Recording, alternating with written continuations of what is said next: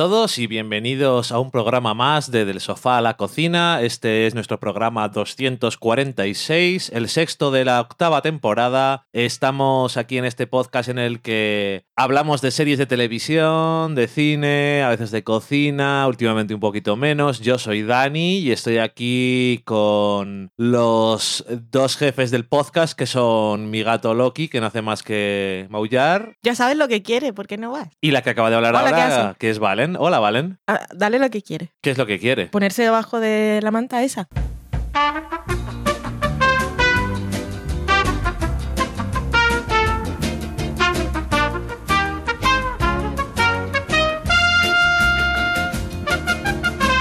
Gracias por complacer a Loki. Es un día festivo en este el que estamos grabando y no nos hemos duchado. Pensaba que lo queríais saber. Hola, ¿qué tal? No sé vosotros qué acostumbráis a hacer en los días de fiesta, pero Dani se ha puesto a reorganizar estanterías por placer. Sí, porque en el trabajo no, no estoy todo el rato colocando estanterías, entonces he dicho, necesito hacer una, alguna actividad que me saque la cabeza del trabajo. No, y digo por placer aparte porque es que no había ninguna necesidad urgente de reacomodar nada. No, pero era una cosa que me estaba molestando y yo no me puedo contener, Muy como bien. decimos aquí. Pero bueno, a lo mejor yendo a algo que tenga un poco más de relación con lo que vamos a hablar eh, en este podcast, cosas de series y ese tipo de asuntos, eh, estamos aquí los dos mirando cómo Loki realmente no sabe lo que quiere. Se había metido debajo de una manta y luego ha dicho, casi que me voy a salir, me voy a poner encima. Te has levantado para nada. Y nada, que vamos a comentar algunas cosillas que tenemos por aquí en nuestra pizarra. Tenemos unas cuantas, pero bueno, tenemos varias que yo creo que nos apetece hablar de ellas. Y, por ejemplo, una de ellas sería Ar de Madrid. Cierta actriz americana lleva un tiempo viviendo en Madrid. Queremos que vaya a trabajar a esa casa y nos cuente todo lo que pasa allí. Si la patria me necesita, no pienso defraudarla. Demuéstramelo. ¿Dónde vamos, señora? A la iglesia. A rezar. Papa para ti. Ole tus huevos, los mejores del mundo. Gracias, señora. Yo llevo el peligro de tu amor. ¿Qué haces? ¿Yo? La gente se pirra por todo lo americano y eso Franco lo sabe y por eso está abriendo las puertas. Llevo el peligro de tu amor en mis venas. Aquí las tienes. Huele a Hollywood. Dios manda que ciertas cosas se hagan solo dentro del matrimonio. ¿Y la señora? La señora es extranjera. ¿Y qué pasa? ¿Que Dios no está en el extranjero o qué? Dios sí, pero Franco no. Nos está provocando.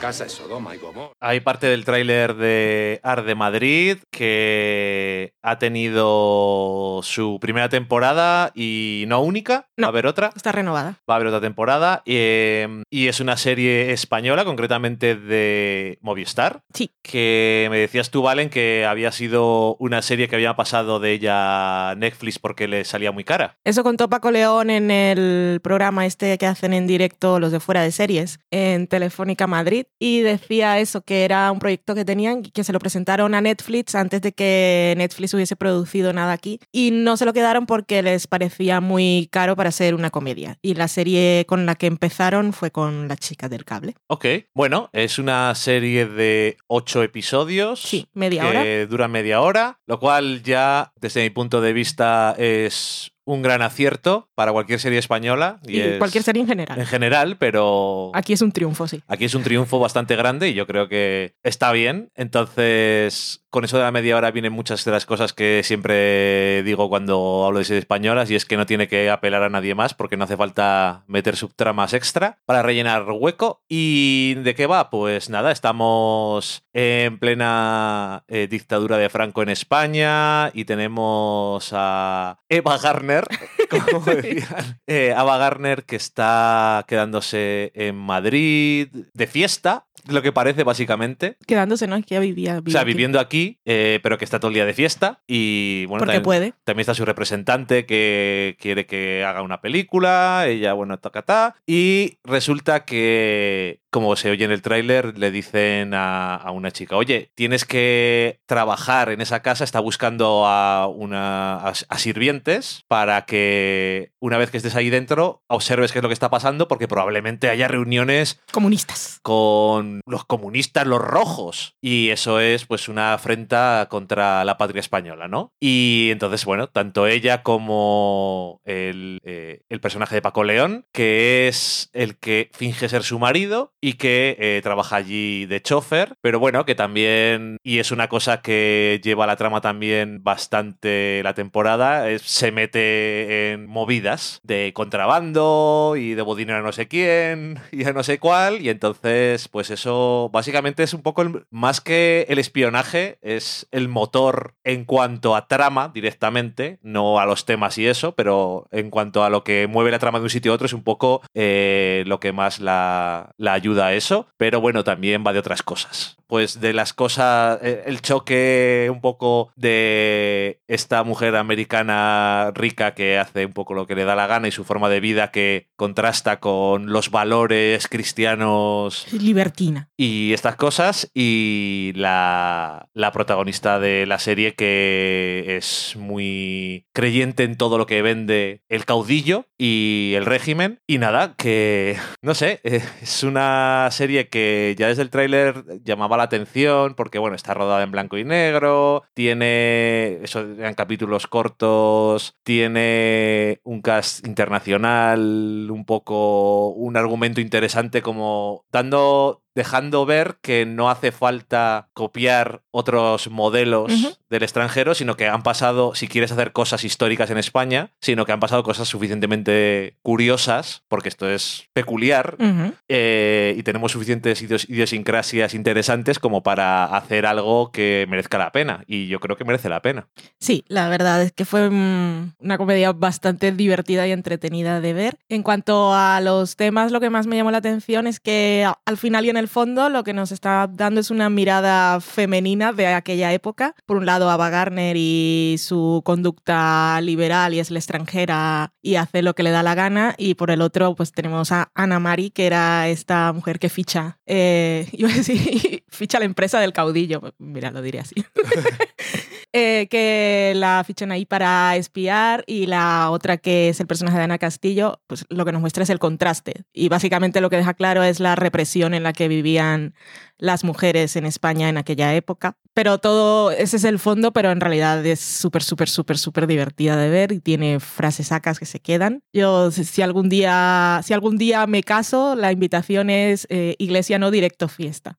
Y ya está. Como debe ser. Y, y nada, tiene pues por ahí algunos elementos más de comedia como los Perón, que Los están, Perón están en la son- casa de al lado, los perretes. Los pero que, claro, sufren las fiestas y el ruido de la señora Ava. Eh, es eso, es una, es una serie que me llamó la atención la idea que tenía, porque es una comedia, pero no es una comedia de que le falta casi las risas, sino es otro estilo de comedia, ¿no? Y de, las situaciones y del diálogo y eso, y que tiene sus tensiones por la trama, pero que siempre acaban un poco que se, se quedan diluidas por alguna cosa que, te, que es chocante y que es graciosa, pero que, que no sé. A mí la verdad es que me, me ha llamado la atención, tiene los elementos curiosos de personajes que aparecen de la vida real y demás, y acontecimientos y cosas que se van metiendo dentro de, de todo lo que pasa. Y la verdad es que cuando me dijiste que era segunda temporada, digo, pues no sé exactamente por dónde irá el tema, pero bueno, no me importaría ver una segunda temporada, la verdad. Sí que me ha gustado, me ha llamado la atención, me ha, me ha parecido que era una serie muy española, pero en el mejor sentido. españoles. Pero en el mejor sentido, porque a veces está la cosa esa que siempre se dice aquí de es una españolada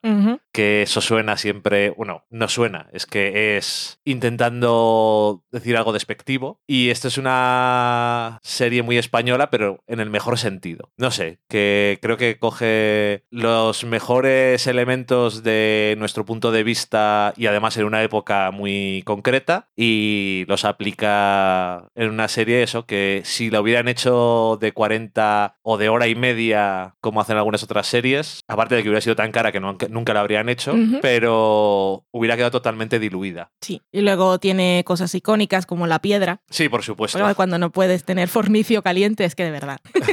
Te lo pasas el muy bien. fornicio caliente. Ay, pues sí, eh, eso, que Arde Madrid, si no lo habéis visto, pues yo creo que os va, os va a llamar. Es de Movistar, es una exclusiva de Movistar. Hay mucha gente que tiene Movistar, pero a lo mejor no todo el mundo la puede ver. Ya. Sí, pues Movistar ahora también está en Latinoamérica. Pero se puede ver. Si queréis verla, se Todo- puede ver. todos todo, se puede ver. Como todas las cosas del mundo. Y con eso hemos visto tres series españolas este año. Bueno, dos y media. Vimos Paquita Salas, Sí. vimos Arde Madrid y un poquito de Élite, que no Bueno, hemos acabado. pero, pero algo. Mm. Más que normalmente. Sí, sí, más Es- que nunca. Es una era distinta. Sí, porque de- entre todos los años anteriores habíamos visto la primera temporada de Paquita Salas. Bueno, y un primer episodio del caso, yo qué sé. Pero, Pero, es que- no ni una, nada, ninguna serie completa. No, el caso, el caso es que es. Lo bueno es esto, la llegada de todas estas plataformas de streaming que no se tienen que adherir a las cosas clásicas de los horarios del prime time y esas tonterías que tanto daño le hacen Mm. aún a, las, a la televisión de España para mí. Pero bueno, que no solamente a las series, a todos los programas. Como por ejemplo Operación Triunfo.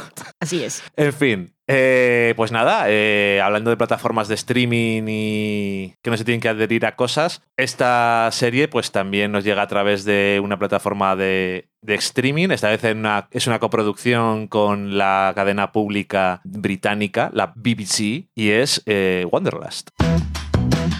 In a nutshell, in the past year or so, something seems to have, you know. What?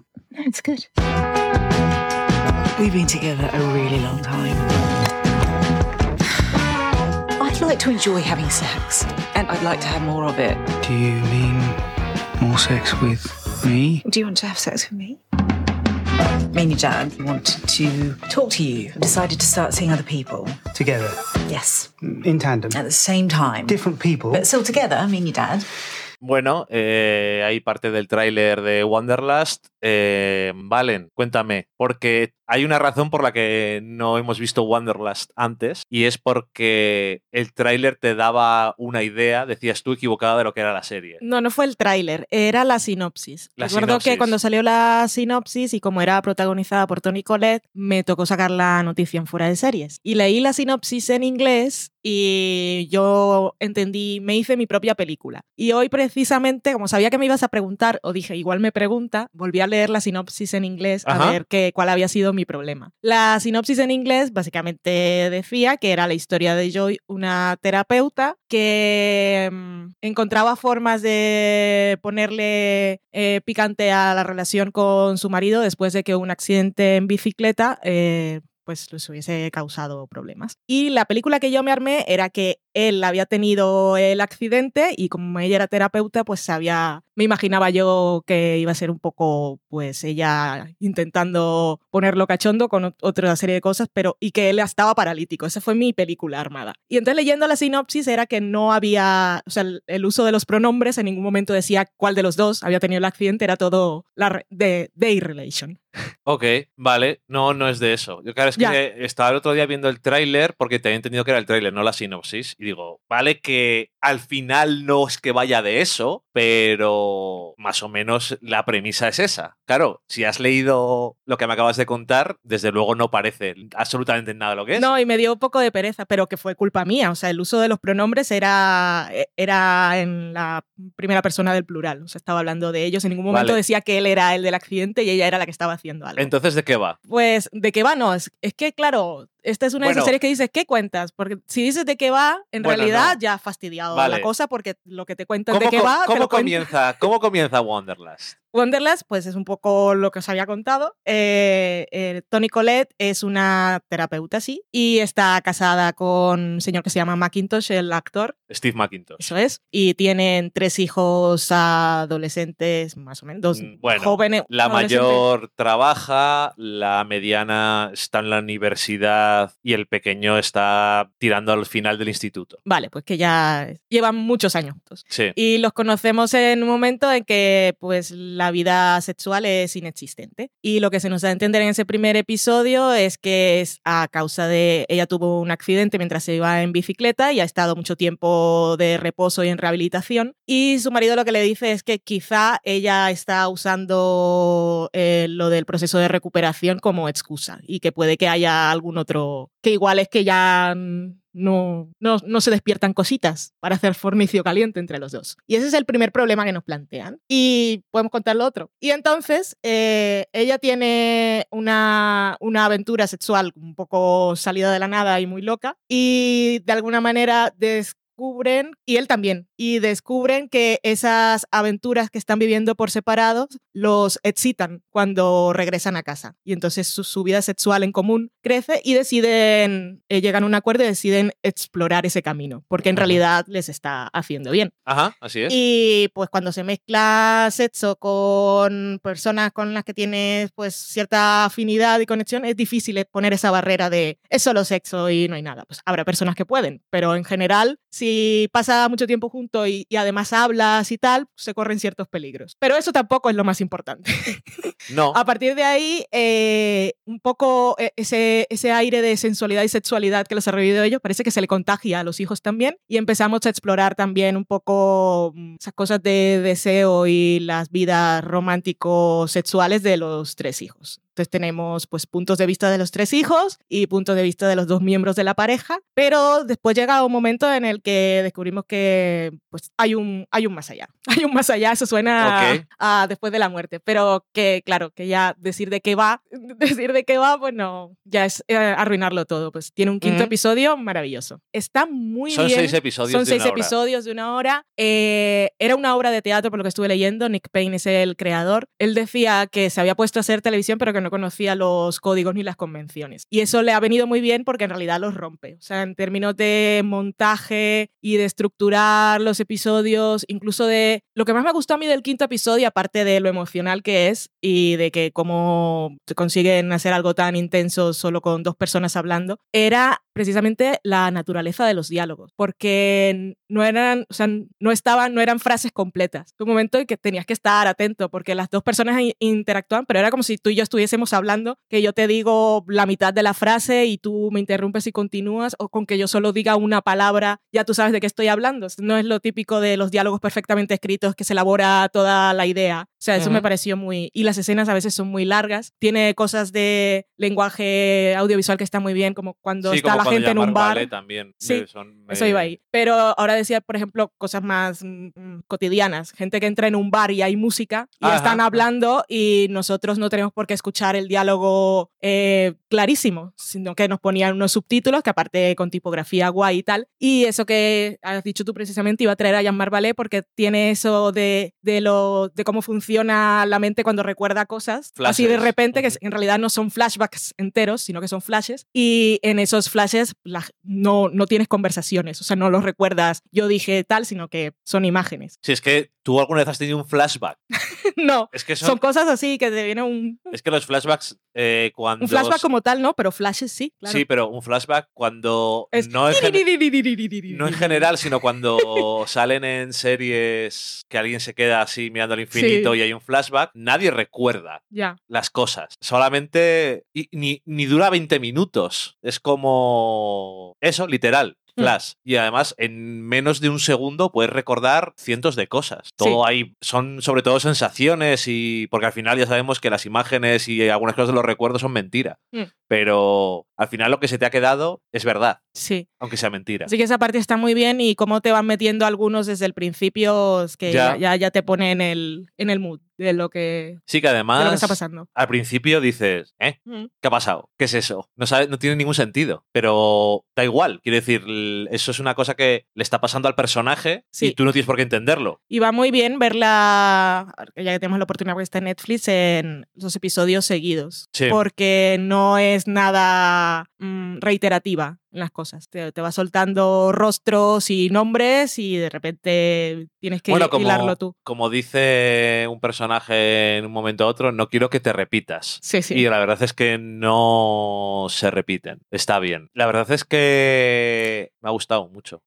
Para las personas que les gustó mucho In Treatment, tiene un poco de eso. O sea, las partes que son rollo In Treatment están muy bien. Sí, pero bueno, no hay, no hay mucho. La parte que tiene sí que está guay, pero es que también In Treatment era en plan que solo era eso. Ni siquiera casi tenía imágenes ni nada. bueno, pero bueno, sí, sí, era solo conversación. Pero bueno, que da igual. El quinto sí. episodio es mucho de eso. Luego sí tenemos flashes y tal, pero no se va, no se va la narración en ningún momento de allí porque los flashes están mientras ella está, está contando la historia. Sí, sí, sí. Entonces, bueno, mientras está contando la historia, no, mientras está dialogando con su terapeuta. Cosa que Porque obviamente. ya sabemos de In Treatment que los terapeutas luego tienen que ir a sus sesiones con otro terapeuta, Exactamente. con otro sensei para poder Con otro sensei. arreglar sus cosas. Sí, desde luego. Bueno, en cualquier caso, eh, eso que me ha gustado, que me ha gustado mucho, pero que además eh, me gusta porque, bueno, eh, que decías tú que era una obra de teatro, pero que claramente, aunque no sepa las cosas o no de la televisión, también ha dicho, voy a hacer cosas que no puedo hacer Sí. en la sí, obra sí, de sí, sí, teatro sí, sí. para que merezca la pena. Mm. Eh, y una, una de las cosas que me ha gustado es. Bueno, Joy es la protagonista de la serie, pero los demás personas. Pero no, no es asimétrico a la hora de presentar los sentimientos de los demás personajes. Sí, es como que el conflicto, el conflicto central es el suyo y el viaje principal que vamos a explorar es el suyo, pero todos los demás personajes. Tienen su cosa y se les da su momento de. Ver su punto de vista y explorar sus sentimientos. Que decía lo de los hijos, que sí que tienen sus historias, pero son muy secundarias. Pero bueno, que sí. Pero que son además- bastante diferentes las tres. Además, no tienen nada que ver las tres, y, pero además también supongo que de alguna forma puedes relacionarlas con todos los temas de los que se está hablando en la otra historia. O sea que así me ha gustado. Creo que nos la recomendó también eh, Mari Margolis. Sí, y en luego Twitter. Y luego, Alana me envió un directo insistiendo. a mí no me ha dicho nada, Y así eso que fue no lo la que- cuento. No la cuento. Y yo vi los dos primeros en el viaje aquel en tren del que os hablamos, que, que era lo que podía ver, pues vi esos dos y lo mismo, le dije a Dani, a ver, estoy viendo esto y me gusta. ¿Quieres apuntar o sigo? Bueno, y lo hemos visto. Sí. Además pensaba que eran más, pero... Sí, pensabas que eran ocho, son seis solo. Pues eso, que son de una hora, pero son solo seis y yo creo que se ve muy bien, te metes mucho en la historia, el quinto episodio es bastante fuerte emocionalmente, pero es muy curiosa la historia. Es que tampoco quiero decir nada más porque no es realmente súper típico todo lo que se cuenta, ni No. sabes exactamente de qué va a, a qué va a ir. Entonces, mejor lo dejamos ahí para que os sorprenda, que no es un thriller, pero bueno, para que os sorprenda un poco la base de todo, de ciertas cosas. Y nada, pues eso, guay. Luego tenemos alguna otra cosilla más por ahí en la pizarra. Eh, por ejemplo, recomendar, por lo menos de mi parte, ahora dirá Valen si le parece bien, el concurso programa de cocina Final Table que ha hecho Netflix y que es súper curioso porque lo ves y la parte cínica de ti dice, ahora que Netflix está en todo el mundo, pues va poniendo cosas de diferentes Y eso hace. cocineros de diferentes lugares. Y sus estrellas de cada país. estrellas de cada país. También sale Miguel Bosé. Sí, hablando muy raro. Qué raro habla Miguel Bosé. de repente. Eh, eso, y... Muy gótico. Sí, también. Me, me recordaba al, al gótico de, de, de IT Crowd, por cómo hablaba. Y el maquillaje. que es uno de los presentadores del programa este de, de los, de los bakers británicos Sí. de Channel 4, The Great Baking Competition. Competition. no, Algo creo así. que es show. Challenge, Es show, que es más fácil. The Great Baking Show. Algo así. Puede ser. Whatever. Competition no. Hola, ¿qué tal? Competition no es una palabra que use nadie. Em, pues eso sí, que la parte cínica de ti puede eh, Sí. centrarse mucho en eso y es obvio que eso es lo que está pasando. Sí. Pero realmente como es una estructura, el programa que no es copia de otras, porque sí es una competición de cocina y hasta cierto punto tiene que haber gente que juzgue lo que han cocinado y ya está. A lo que más se parece es a Iron Chef. Vale, lo que pasa es que hay mucha más gente Sí. y es más serio. Sí, son los mismos concursantes desde el principio y se van eliminando. Y Iron Sí. Chef es, son y diferentes en cada son episodio. parejas de cocineros de diferentes países que se han conocido y se, ha hecho y se han hecho amigos en diferentes Mm. O lo que sea. Y es muy curioso eso, pues ver un grupo tan multicultural y además eh, que son cocineros, no son como los de Top Chef, que son cocineros que alguno puede haber ganado algún premio y tal, pero hasta cierto punto, pero estos son cocineros bastante de bastante nivel Sí. en general. Y, y bueno, que la realización está muy bien, Hay muchas luces. hay muchas luces y eso, pero que aparte quedan chulos los planos así desde arriba y se ve bien cocinar. Sí. Se aprenden cosas de platos de algunos países que igual no conoces y de algunos ingredientes, que eso siempre lo- a nosotros nos gusta. No es muy largo y, oye, como siempre hacemos para las cosas de cocina, cuando estábamos comiendo, pues siempre está bien. Y nada, recomendado. Em, ¿Alguna otra cosa más que tenemos por ahí? Ah, bueno, podríamos comentar el tema de. Esto ya no son series, televisión o cine, per se, es discutible. Es ficción o, y no ficción. Bueno, ¿Qué? Audiolibros. Ah. Es que esto. Aparte de todo, yo creo que es más un llamamiento a la gente que nos escucha para que nos dé su opinión. Porque eh, últimamente, eh, no sé por qué, pero mm, me cuesta mucho cuando estoy en casa ponerme a leer. Estoy poco en casa. Sí. Y cuando estás te pones a arreglar las estanterías. Bueno, sí. Em, pero eso. Y entonces me dijiste tú, ¿por qué no te escuchas no sé qué en audiolibro? No sé qué, ¿no? Algo no, no, no, concreto. no. No sé qué. Quiero decir, eh, voy a por ir paso a paso. ¿Por qué no te escuchas en, en audiolibro cuando en lo que vas y vienes, que tienes un par de horas al final, entre pitos y flautas? Dije, pues bueno, en Audible te dan un mes gratis y un crédito gratis, o sea que es un libro gratis para que te lo escuches. Y me escuché un libro que no sé si lo has comentado tú aquí,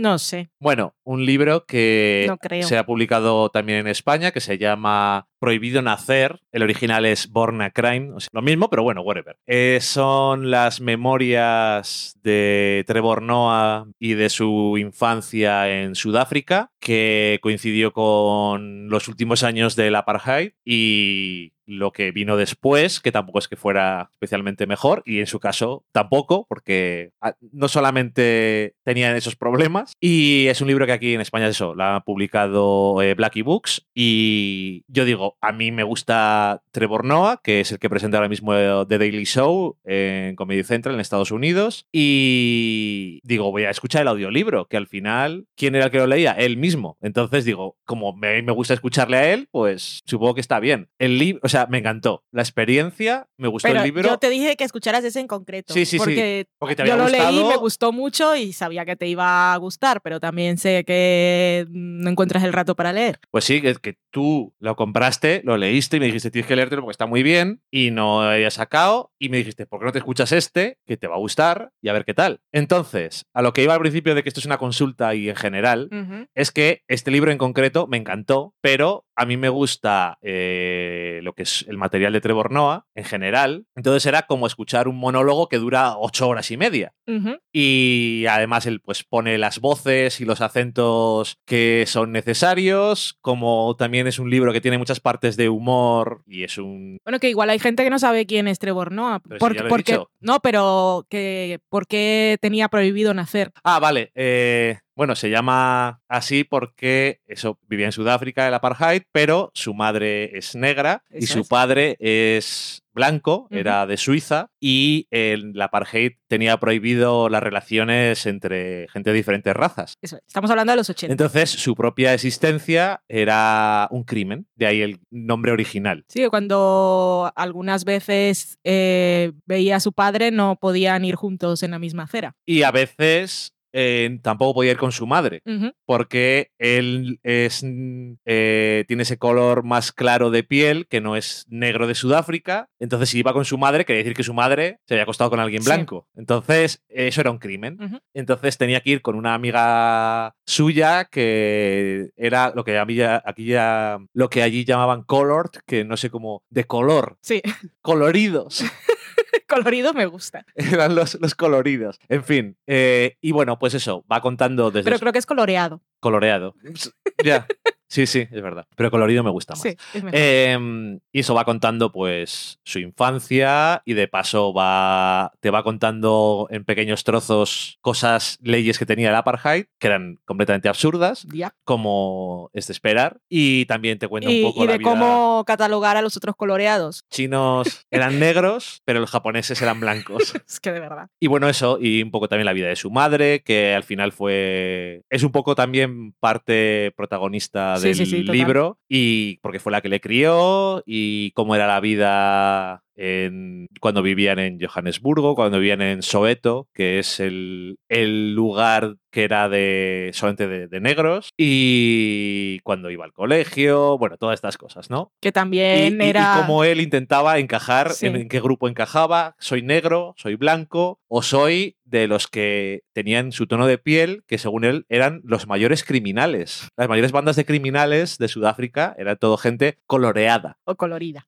Y, y nada, eso, que es un libro muy gracioso, pero también muy... te da una visión muy interesante de, de Sudáfrica en esa época, del racismo en general y aparte también tiene cosas poco dramáticas. El final, el último episodio, el último episodio, el último capítulo del libro sobre todo es bastante así y... Pero no acaba mal.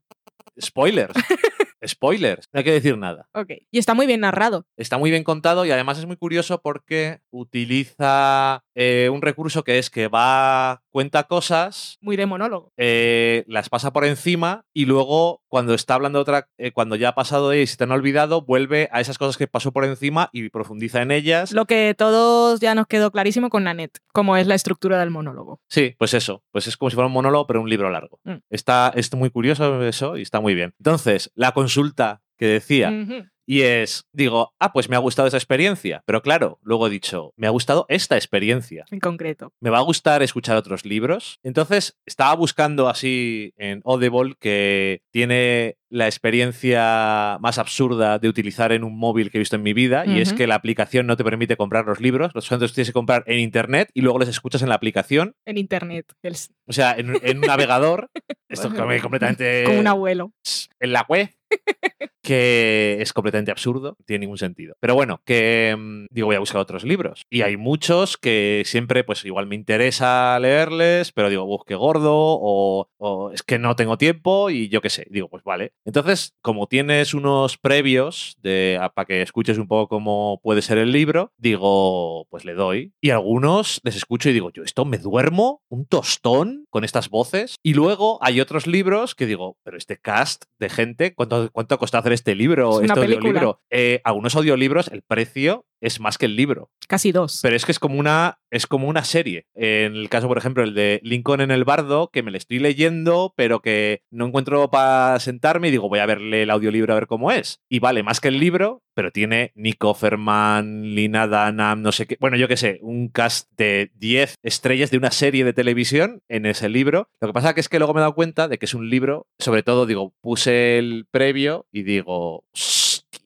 Es que es un libro muy confuso Me pierdo. porque el libro ya lo estás leyendo y como está narrado de una forma muy rara, porque no hay narrador, sino que las cosas le explican lo que pasa cada vez una, un personaje. Desde, o sea, lo que pasó lo va explicando cada vez un personaje y se van cortando entre ellos y es un poco complicado. Entonces, digo, esto escuchado puede ser un poco chung. Eh, pero Un bueno. poco como las olas. Eh, no, o sea, luego te lo enseño para que te hagas una idea. Vale. Eh, esto es el más allá. Hay gente, se acaba de morir el, se acaba Ah, de es el morir- más allá de verdad. Sí, se acaba de morir el hijo de Lincoln de una enfermedad. Y cuando llega al más allá, hay una. y el niño no sabe lo que pasa, hay otros personajes que cuentan lo que está pasando, pero te lo van, lo van narrando según hablan, como si fueran diálogos. Vale. Y es. No decía las horas, decía las olas. Ah, pero, Pero creo, que, no no. Es, creo que no es igual. Pero Mm. bueno, eh, en cualquier caso, que eso que parecía que igual es un poco confuso de escuchar. Luego, decir que, claro, que yo le he escuchado a Trevor Noah porque yo le oigo y entiendo inglés perfectamente, pero igual si no, eso es otra cosa diferente, ¿no? Pero que si, si habéis escuchado algún audio, algún audiolibro en inglés o en castellano, ya habéis dicho que sea. Es que lo que hablamos tú y otro día era que igual ficción era más complicado, que igual era mejor no ficción o memorias o algo así.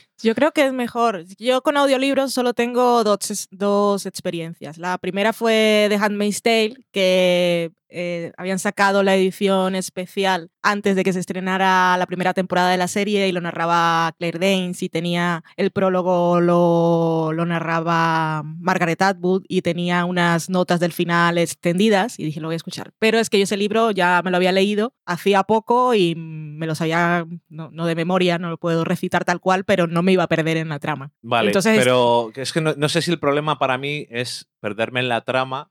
Es que ah, yo tengo un problema cuando escucho cosas, es que ahí tengo, es como un, como un ciclo y hay unos puntos en los que pierdo, pierdo la atención. Me pasa escuchando podcast y me pasa escuchando cualquier cosa. Ya, pues es Cuando que- tú hablas mucho, pues también me pasa. No, uy, ya me he dado cuenta de eso. Entonces, en ficción, es que a mí eh, ficción en inglés eh, me cuesta mucho, pero sobre todo es porque siempre tengo miedo a que me estoy perdiendo figuras literarias y metáforas. Ok. Entonces, ficción en inglés, eh, narra, o sea, leído, leído bien, pero narrado igual con esos puntos vagos de atención que tengo, siento que no, no lo disfruto tanto. Yo sobre todo eso, si hay alguien que haya escuchado algún audiolibro y le haya parecido que está muy bien y que quien lo hace la narración o quien lo lee lo hace bien, no es un tostón, es que me puse un libro y escuchando al hombre yo dije, pero estoy- estaba seguro de que me iba a dormir con la previa, ya. Y digo, no puede ser que además era un libro gordo que ponía 45 horas, porque es un libro gordaco, pero es que esto me parecía imposible.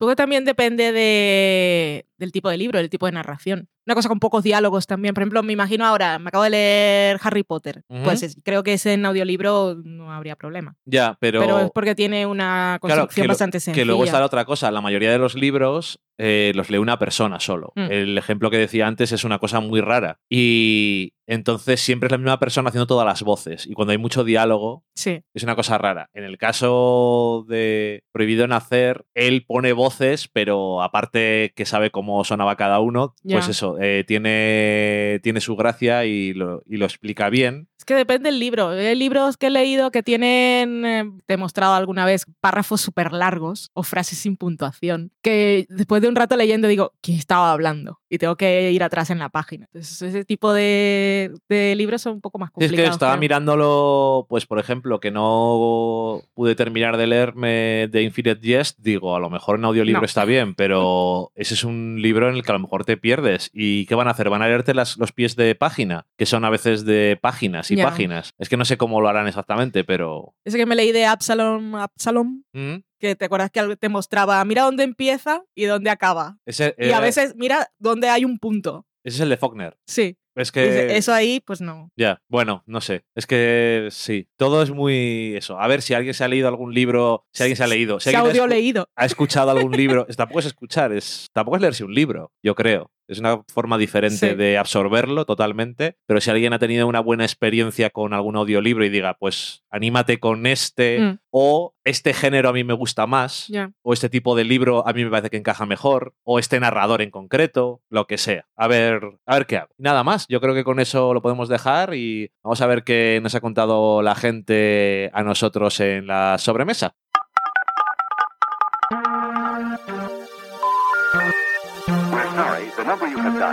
Not in service at this time.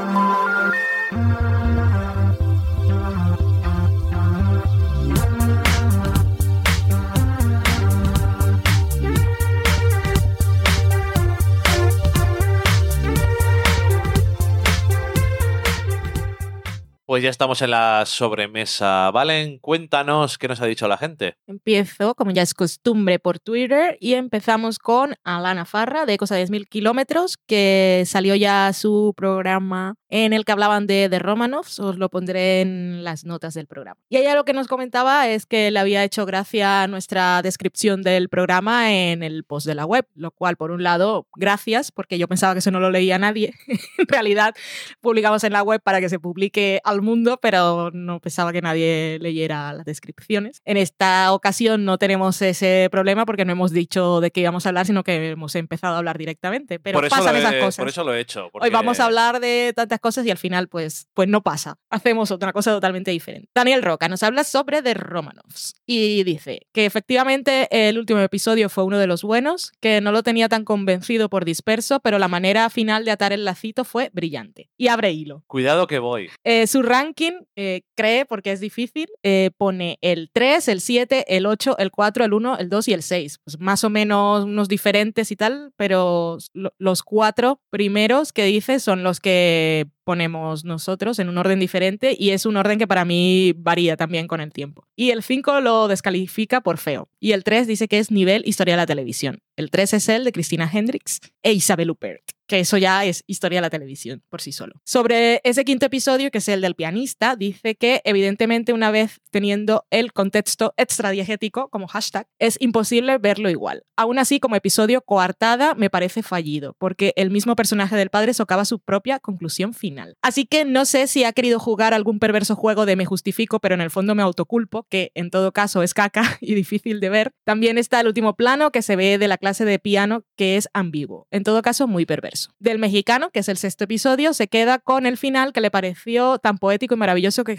que casi justifica el rollo anterior. Casi. Casi. Cambiando de tema, Daniel Roca sigue con otra cosa que habíamos comentado en el programa y era que estábamos pensando qué nos, qué nos haría falta ver para nuestra lista de lo mejor del año, para ver si entra o no. Y él dice que para hablar de lo mejor del año probable- probablemente haría falta Mindhunter, que no, porque es del año pasado, eso lo digo yo. Y una que sí dice él, que no sé si vamos a tener tiempo de ver, pues es que a mí me da mucha pereza, pero hay mucha gente que la recomienda. Y la dice Daniel Roca, que es Succession, de HBO. HBO. Sí. Eso nos, nos dice al menos de lo que cree que no hemos visto. Dice que a él le faltan muchas porque últimamente no hay tiempo en su vida para series. Pues parece mentira porque va viendo pues todas las que hay que ver, o sea que genial. Bien. Mariana Levy le agradecemos porque una persona de su timeline se quejaba porque nadie había, nadie había hablado de Sorry for Your Loss, que la estaba viendo y era tremenda, y ella le dijo que nosotros la habíamos comentado, así que gracias por recomendarnos una vez más. Y ya que estamos en recomendaciones mutuas, eh, han sacado ellos en la podcast, también lo pondré ahí en las show notes, especial de la tercera temporada de Insecure, que está mucho, que nosotros no llegamos a hablar, o sea que ahí queda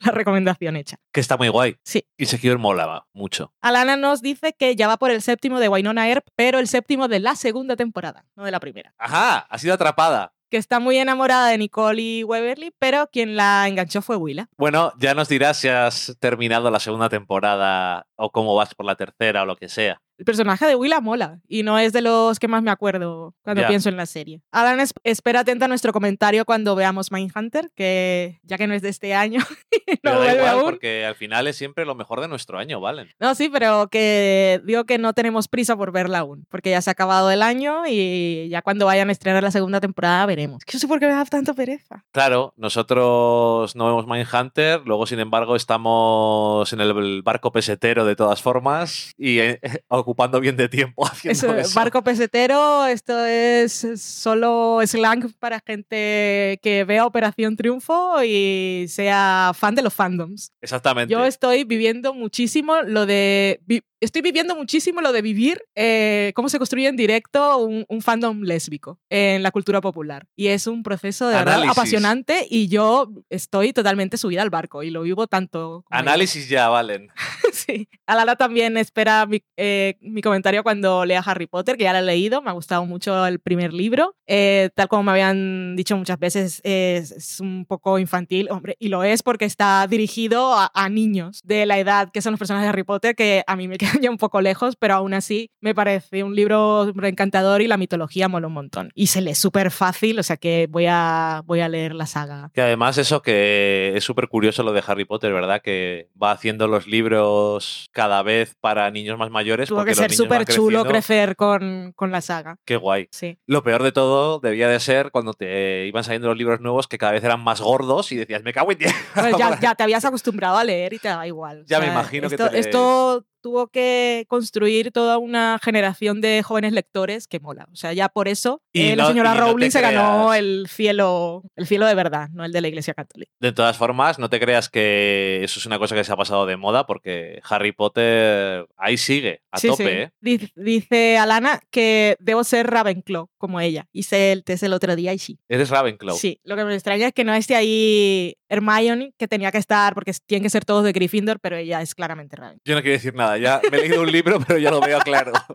Lo veo clarísimo. Ya voy a, a dictar canon y cátedra sobre una cosa que solo me he leído un libro de 200 páginas. Viva. En fin, Gromis nos agradece por la mención a Ecos y nos da sus favoritos de The Roman. Dice que son el favorito total el tercero y segundo favorito el segundo y el séptimo. Y no se puede quedar solo con uno. Y Alana nos da también el suyo, que dice el primero es el cuarto, que es el de Amanda Pitt. El segundo, el séptimo, que es el, El de Rusia. Eso es. Y el tercero, el octavo, que es el final. Y también le gustaron mucho el tercero y el segundo. El uno es genial. Incluso el quinto, el que menos, pero que ella se quedó solo con el tema de rumores. Seguimos hablando de Romanov después de tanto tiempo. Parece mentira. Mira, Y somos, somos de las pocas.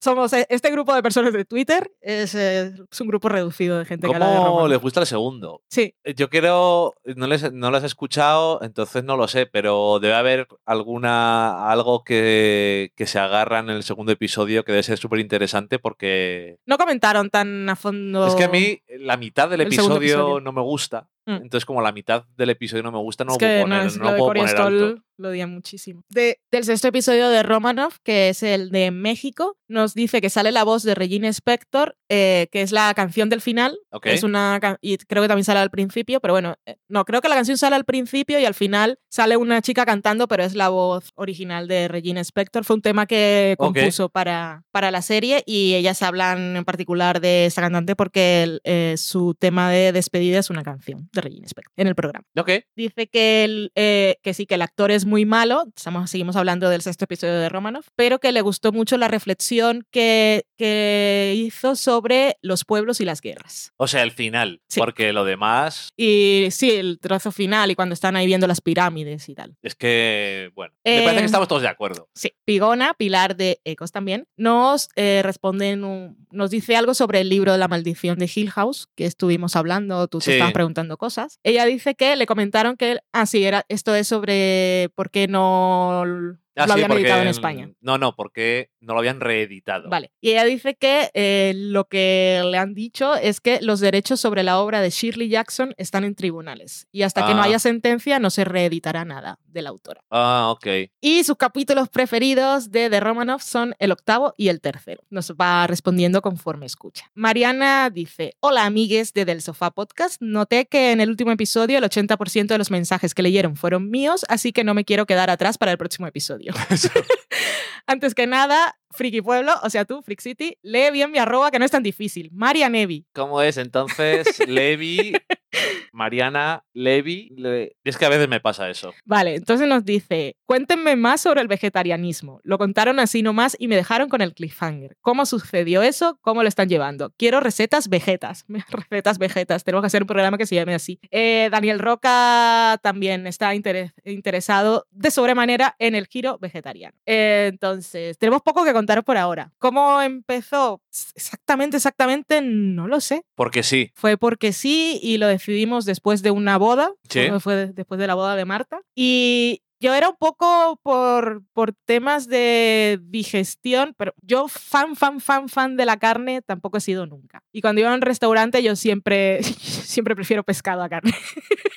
y la verdad es que sí he notado que desde que no estamos comiendo carne, ¿cuánto, ¿cuándo he vuelto a beber el licor ese estomacal? No. Nunca. ¿Y cuán- cuántas veces lo bebí antes? Todos los días. Sí. Es en temas de digestión bien. Pero fue una cosa así como. Es, es complicado, porque aparte no es lo más fácil. Porque el problema es precisamente, ya que nos está pidiendo recetas vegetarianas, es lo que no tenemos. Vamos buscando más o menos. Pues estamos eh, tan acostumbrados a comer carne, yo creo que es porque, aparte de porque podemos, porque el- la gente pobre no puede comer carne porque es más caro. Pero es mucho más fácil pensar una comida, pues pones un trozo de carne, de carne de cerdo, de ternera, de pollo y una ensalada y ya tienes la comida. Sí. Y entonces siempre como que eso es lo principal y pones cosas alrededor o haces un plato de pasta y le echas carne y ya está. Y entonces pensarlo al revés, en que lo vegetal, las legumbres o todo lo que no es animal es lo principal, te cuesta, bueno, porque no estamos acostumbrados. Ya, Y no, no lo tienes ahí de base, tienes que pensar un poco más o terminas siempre comiendo lo mismo. Ya, de todas formas,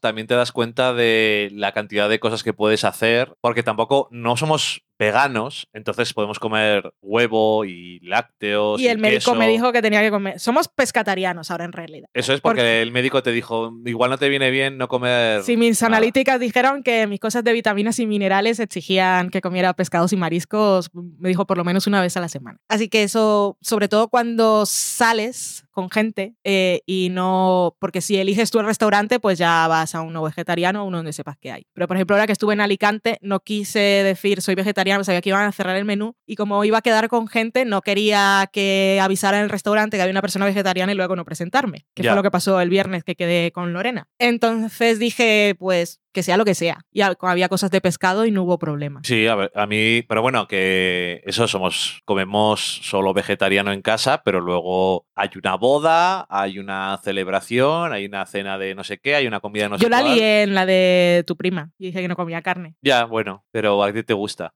Te gusta un poquito. poco liarla. Pero a mí no, yo me como cualquier cosa y ya está. Que a mí siempre me ha gustado la carne. Sí. Eh, pero realmente tampoco lo echo de menos. No es en plan de, ay, ¿qué me comería? No sé. Hay suficientes cosas para comer. Sí. Pero bueno, a ver si se nos ocurre. Podemos ir. Hay varias recetas. Es una buena forma de recuperar la sección de cocina porque sí tengo muchas recetas. Ahora no las he probado todas. Ya, pero bueno, pero hay varias que a lo mejor hemos descubierto, cosas curiosas que no habíamos comido antes y que hemos dicho, ¿eh? Ah, otra cosa que hay que decir sobre este tema era algo que yo eh, lo tenía rondando desde hace tiempo por culpa de Instagram. Hay una cuenta de Instagram que sigo que es la de Santuario Igualdad de Chile, que igual creo que hemos hablado aquí cuando hemos hablado de cuentas de bichos. Pero bueno, este es una gente, eh, unos chilenos, una pareja de chilenos que se dedican a rescatar todos los animalicos que nacen con defectos físicos y que los van a matar en las granjas Ujú. y ellos se los llevan ahí. Entonces lo que ves en esta cuenta son cabritas, con, que es muy curioso porque van las cabritas con jersey de lana, pero bueno,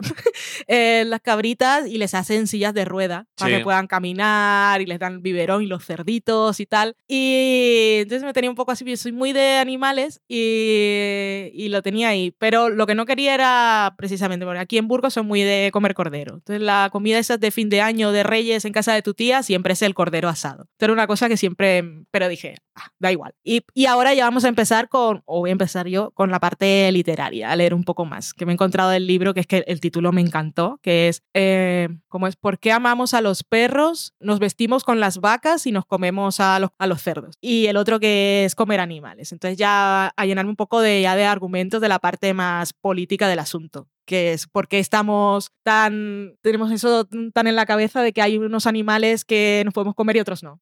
Como yo que tengo lo de los conejos, que no como conejos porque en Colombia los conocía como mascotas y aquí, pues eso. Pues todos los animales son- tienen derechos. Y Pero voy a seguir comiendo pececitos. Pues Bueno, en fin. Y porque daban gato por liebre y a ti entonces te recuerdan a que, te- que como te estuvieras comiendo un gato. Ya. Bueno, vegetarianismo, ya cuando me lea los libros os contaré más cosas, os daré el rollo, pero es que tampoco es una cosa que luego parece que quieres evangelizar y es- es una decisión muy personal. Que luego además la gente te da la vara un poco de forma preventiva por si acaso vas a intentar convencerles de algo, pero Sí. yo digo, yo hago esto y hacer lo que os dé la gana, si es que no entiendo, no es, no es necesario. No, Se lo digo porque a mis amigos les gusta meterse conmigo porque digo que... Dice, pero ¿por qué? ¿qué necesidad hay? A ver, lechuguitas. Eso. Y ya recetas y buscaremos algunas y ya iremos contando. María Nevi nos decía también sobre Hill House que ella sí se leyó la novela y nos dice con mayúsculas que no vale la pena. Dice que la adaptación de la serie de Netflix es gloriosa y meter el tema de la familia fue una genialidad. Lo único bueno es ir rastreando elementos en la novela y viendo cómo se usaron en la serie. Incluso ese resumen que leyeron en Wikipedia es mucho más narrativo de lo que es la novela en sí, que es bastante aburrida. La leí entera esperando que tuviera alguna genialidad al final, pero no sucedió. Vaya paréntesis que hemos hecho ahí hablando de lo de. Es que nos preguntaron dos personas Ya. y en realidad no teníamos una respuesta preparada, pues que en realidad, Como siempre, quieres decir. ¿cómo empezó esto? Pues no sabemos. ¿Cuándo tienes una respuesta preparada? Nunca. Ah, me vas a sorprender. Miguelete nos mandaba el enlace en vídeo de YouTube de una promo que hicieron los de HBO España de un villancico de Juego de Tronos, Sí. que empecé a verlo, pero no. bueno, él dice cuando pensaba que ya lo había visto todo. Y eso es en Twitter y tenemos unas cosillas en Facebook y con eso ya acabaremos. Tenemos en el programa el cuarto de esta temporada a Emerino, que os ponemos en situación. eh, le hicimos un spoiler de Daredevil sin querer, lo habíamos Ujú. comentado. Y entonces nos confirma, ahora que ha escuchado, que dice que sí, que se comió el soft, soft spoiler de Daredevil, pero no pasa nada, lo he disfrutado igual. Para Loki, miau, miau, miau, miau, miau, miau, que más o menos quiere decir, Valen, abre la, ábrele la puerta ya, por favor, se la abrí. Gracias a este spoiler que le hicimos a Emerino Cabrera, todos pudisteis disfrutar de Loki en Spotify. Fíjate, ¿eh? Y también nos comenta Emerino en nuestro programa de la semana pasada y dice, me estáis poniendo los dientes largos con todas las series, necesito tiempo para ver algo. Y nos felicita por los siete años del programa. Y dice, Loki es un, robora- Loki es un roba programas. Cuando aparece todos los comentarios son sobre él. Hashtag es. Loki es bello, por supuesto. sabemos, sabemos que tenemos ahí lo bueno del programa. Para el especial de, para el programa 250 50 nos pone, nos hace una sugerencia. Especial aniversarios en series, con recetas de pasteles y tartas. Ahí nos pregunta cuál es la diferencia entre uno y otro, que ya, ¿ves? Ya me había perdido yo aquí en la trama del comentario. ¿Cuál es la diferencia entre tarta y pastel, Daniel? A mí me dices. Sí. La diferencia entre tarta y pastel es una cosa, pero en inglés, entre pie y cake, sí que hay una diferencia. Pero es que en castellano a veces traducen una cosa y otra indistintamente. Pero nosotros elegimos hacer cake como pastel y pie como tarta. La, la tarta es la que tiene una base de eh, como de pasta quebrada o hojaldre, algo así. Como las tartaletas de frutas, pero en grande. O la cherry pie de... No, me digo las tartaletas de frutas que compras aquí en las pastelerías. Sí, bueno, también eso, ese tipo de... Y el pastel, el cake, es el que tiene bizcochos. Dife- a veces ti- tiene diferentes pisos, lo que quieras, pero es el que tiene bizcocho. Esa es la diferencia entre las dos cosas. Y al final son dos experiencias muy diferentes de cosas de comer. Está el cherry pie de Twin Peaks, que al final es lo que es, una masa quebrada que está envolviendo eh, cerezas Una masa quebrada con relleno. Exactamente. Mm. Y lo otro, pues es como un- el clásico pastel de cumpleaños o pastel de boda. Todo ese tipo de cosas son bizcocho, con diferentes sabores, con diferentes capas y demás. Luego tenemos a Andrés2145 que nos recomienda una serie. Dice, una antología maravillosa que creo que podría gustarles es Inside Number 9. Es de la BBC y sé que por lo menos la primera temporada está en filming. También es de media hora y divertidísimos todos. Muy recomendada. Yo no me acuerdo cuál es. Sé que existe, pero nunca la he visto, pero que ahora no recuerdo de qué va ni nada. Usted tenemos que mirarlo, a ver. Gracias por la recomendación. Y tenemos a Faro Bagalume, que es Carlota, que ahora se ha abierto un canal de YouTube. Creo que ha abandonado el podcast y ahora está haciendo un canal desde YouTube que analiza cosas. Os pondré también el enlace por ahí. Se ha pasado a ser youtuber, que es lo que ahora tiene futuro. Sí. Y dice, ¡Oli! Pero no me digáis que el que más miedo da de eh, la maldición de Hill House no es el de los gatitos. Yo cuando lo vi pensé, no sé cómo lo habrán superado Dan y Valen. Yo aún estoy No. con el trauma. No lo superamos porque Valen lo vio y sintió la obligación moral de decir, tú no has visto la maldición de Hill House, pero vas a ver esto. Sí. La muy asquerosa. Te conté que, con todo mi drama. Oye, entonces, cuando está el gatito? abre la Y mira, te boca". va a mandar, te enseño un GIF. Y yo, ¿pero qué haces? sí, es lo más traumático de la serie. de Si no lo veo, no lo veo. Y luego ya cuando lo vi dije, pues Ya estabas monstruosidad. preparado, pero. Da igual. Es, es monstruoso, es toda la situación es horrible. Es muy traumático. Claro que es que, es traumático. que luego esa niña salió normal. Si no lo menciona, bueno, normal entre comillas. Pe- pero, para, para eso, pero tengo que decirte que si no lo mencionamos lo suficiente fue por intentar quitarlo de la memoria. sí. Es lo que hay. Y ya está. Y con eso hemos terminado por esta semana. Tengo la boca seca como un gatete. Y como siempre, muchísimas gracias a todos por haber llegado hasta aquí. Y nada, que nos escucharemos otra vez más antes de que se acabe el año. En 15 días. Y nada más. yo creo que hemos hablado de todo lo que teníamos que hablar. Tenemos la idea inicial de que A ver qué pasa. en el próximo programa hablemos de películas. Ya veremos qué es lo que pasa, porque tenemos bastantes películas eh, que no hemos comentado aquí, muchas, pero eh, ya veremos. Em, igual incluso, decía Valen, hacemos un especial de películas que hay en Netflix. Ok, ya veremos lo que hacemos. Ya veremos. Igual películas en general, igual no, según lo que nos... Lo que pasa es que no sabemos... Películas si- de Navidad no serán porque vimos una el otro día y es mala. Ya, pero la que vimos sí, no, no estaba muy bien. Em, pues nada, que eso, muchas gracias a todos. Yo ya sabéis que no os doy consejos de cómo vivir vuestra vida, como valen, pero sí que os agradezco como siempre que nos sigáis apoyando después de tanto tiempo y en el programa 250 ya algún día veréis qué es lo que vamos a hacer y- o no vamos a hacer. Algún no lo sabemos. A lo mejor Valen, como ha dicho antes, desconecta cuando hablo. Entonces después se le olvida lo que le he Confesiones dicho. en directo. En fin, nada más. Adiós. Adiós.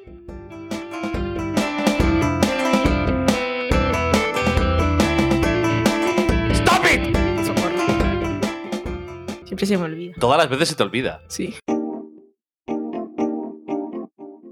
Acabáis de saborear un programa del podcast Del sofá a la cocina. Para prepararlo hemos usado los siguientes ingredientes. Un Dani, una Valen y una licencia Creative Commons, reconocimiento no comercial compartir igual. Cuando tenemos los ingredientes, los picamos muy finos, los dejamos pochando en una sartén y cuando estén caramelizados, los mezclamos con la licencia Creative Commons, que cuidado, no admite uso comercial de la obra original ni derivadas, que se tienen que distribuir con la misma licencia que la original, siempre citando a los creadores. Después de 10 minutos, condimentamos la mezcla con iTunes, iBooks, Twitter y un poco de Facebook. Si no encontráis las adecuadas en el mercado, buscad el nombre del blog. A continuación, introducimos en el horno y, después de 30 minutos, lo servimos aderezado con música distribuida con licencia Creative Commons a través de Jamendo. Al final del post correspondiente vienen especificadas concretamente. Si tenéis alguna duda con respecto a la receta o a cualquier otra cosa, podéis preguntarnos a través del correo electrónico del sofá a la cocina @gmail.com. Buen apetito.